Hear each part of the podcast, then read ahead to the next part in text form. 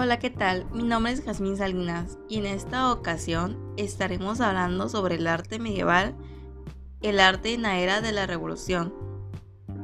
La parte oriental previvirá como heredera de Roma, en lo que será el imperio bizantino y en la parte occidental se asentarán a partir del año 476 los pueblos germanos, dando lugar a un mosaico de reinos germende del futuro Europa.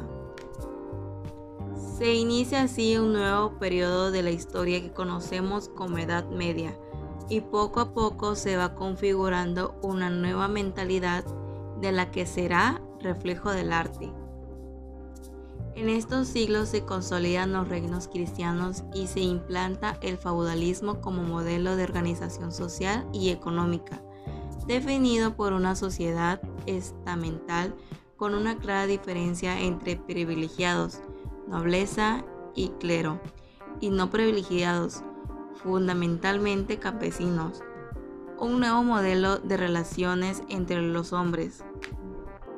Estos primeros siglos medievales se conocen como Alta Edad Media.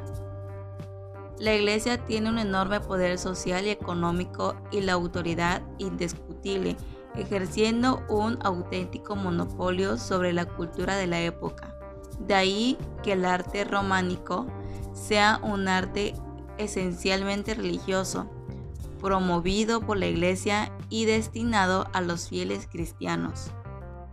La arquitectura, al igual que todas las manifestaciones artísticas, es esencialmente religiosa, debido, como ya hemos dicho, al importante papel desempeñado por la Iglesia, principal promotora de las artes en Europa feudal. Las tipologías más características son la iglesia y el monasterio. Es una arquitectura que responde a los principios de monumentalidad y perdurabilidad. Uno de los fenómenos de mayor importancia en la Edad Media será el desarrollo del monacato desde épocas remotas ha existido siempre una inclinación del ser humano al abandono del mundo en soledad o en comunidad y al retiro con el deseo de poder acercarse más a Dios y encontrarse mejor a sí mismo. Todas las religiones han tenido su ideal monástico. En la primera sección hablamos sobre la arquitectura y el importante papel que tiene la religión. Siguiendo con el tema de el papel de la imaginación en el arte románico, escultura y pintura. El arte románico es, como ya hemos explicado al hablar de la arquitectura, un arte esencialmente religioso, un arte cargado de simbolismo. A pesar de que el nombre medieval fue sensible a la belleza, sin embargo el arte románico vuelve la espalda a la naturaleza y hasta la época del gótico no percibe en ella el reflejo de la majestad todopoderosa de Dios. Los temas de las artes configurativas en el románico son extraordinariamente variadas, pero por encima de todo nos encontramos con una temática religiosa. Entre las imágenes más complejas se encuentra la representación de Cristo en majestad, según la visión que San Juan recoge en el Apocalipsis acerca de la segunda venida de Cristo para juzgar a los hombres. La escultura la encontramos en forma de relieve como parte esencial de la decoración arquitectónica, pero también en forma de escultura extensa.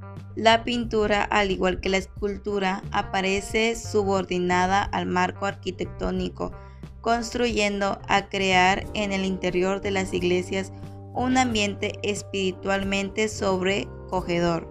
Encontramos sobre todo pintura mural en las bóvedas, ábsides y muros de las iglesias aunque también en menor proporción pinturas sobre la tabla y miniaturas. La técnica preferentemente utilizada en la pintura fue el fresco, excepcionalmente en temple, y a veces una variante del frasco llamada a la griega. Consiste en una aplicación, varias capas de cal y arena y en la última capa un tono homogéneo, generalmente azul oscuro con el añadido de un componente graso que permite pintar con más facilidad conservándose la humedad y el brillo durante bastante tiempo. Siguiendo con el tema la catedral, la arquitectura civil, lonja y ayuntamiento. El arte gótico se desarrolla en Europa desde a mediados del siglo XII, alcanzando su máximo apego a lo largo del siglo XIII, aunque en algunos países como España lo encontramos como carácter retardario hasta principios del siglo XVI. Gráficamente supone la máxima expansión del arte medieval, por lo que es preciso señalar su extraordinaria diversidad. La arquitectura gótica sigue siendo esencialmente religiosa, aunque el renacimiento urbano y el auge de la burguesía explican la creciente importancia de la arquitectura civil. Dentro de la arquitectura civil encontraremos una gran diversidad tipológica destinada a satisfacer las nuevas necesidades de la vida urbana. En primer lugar, podemos señalar los palacios y las residencias señoriales. En la época del gótico se produce un profundo cambio en la mentalidad religiosa cuya influencia en las artes figurativas será decisiva a una fe basada en el temor y la angustia ante Dios juez omniponente que triunfa sobre la muerte. La escultura gótica supone un verdadero avance de la liberación del marco arquitectónico subyacente, aunque sin separarse por completo de él. Las figuras tienen a adquirir volumen completo en ocasiones son casi de bulto redondo, creando su propio espacio y utilizando la columna que está en su espalda como un simple apoyo.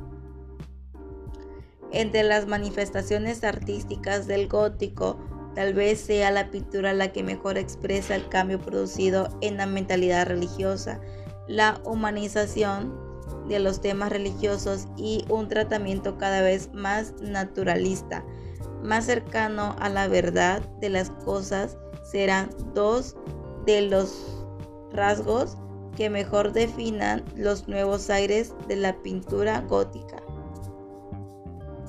La extraordinaria diversidad de la pintura gótica y la escasa documentación sobre la misma hacen complejos estudios esa extraordinaria diversidad ha llevado a dirigir varios estilos. Bueno, este sería un breve resumen sobre el arte medieval. Muchas gracias por su atención.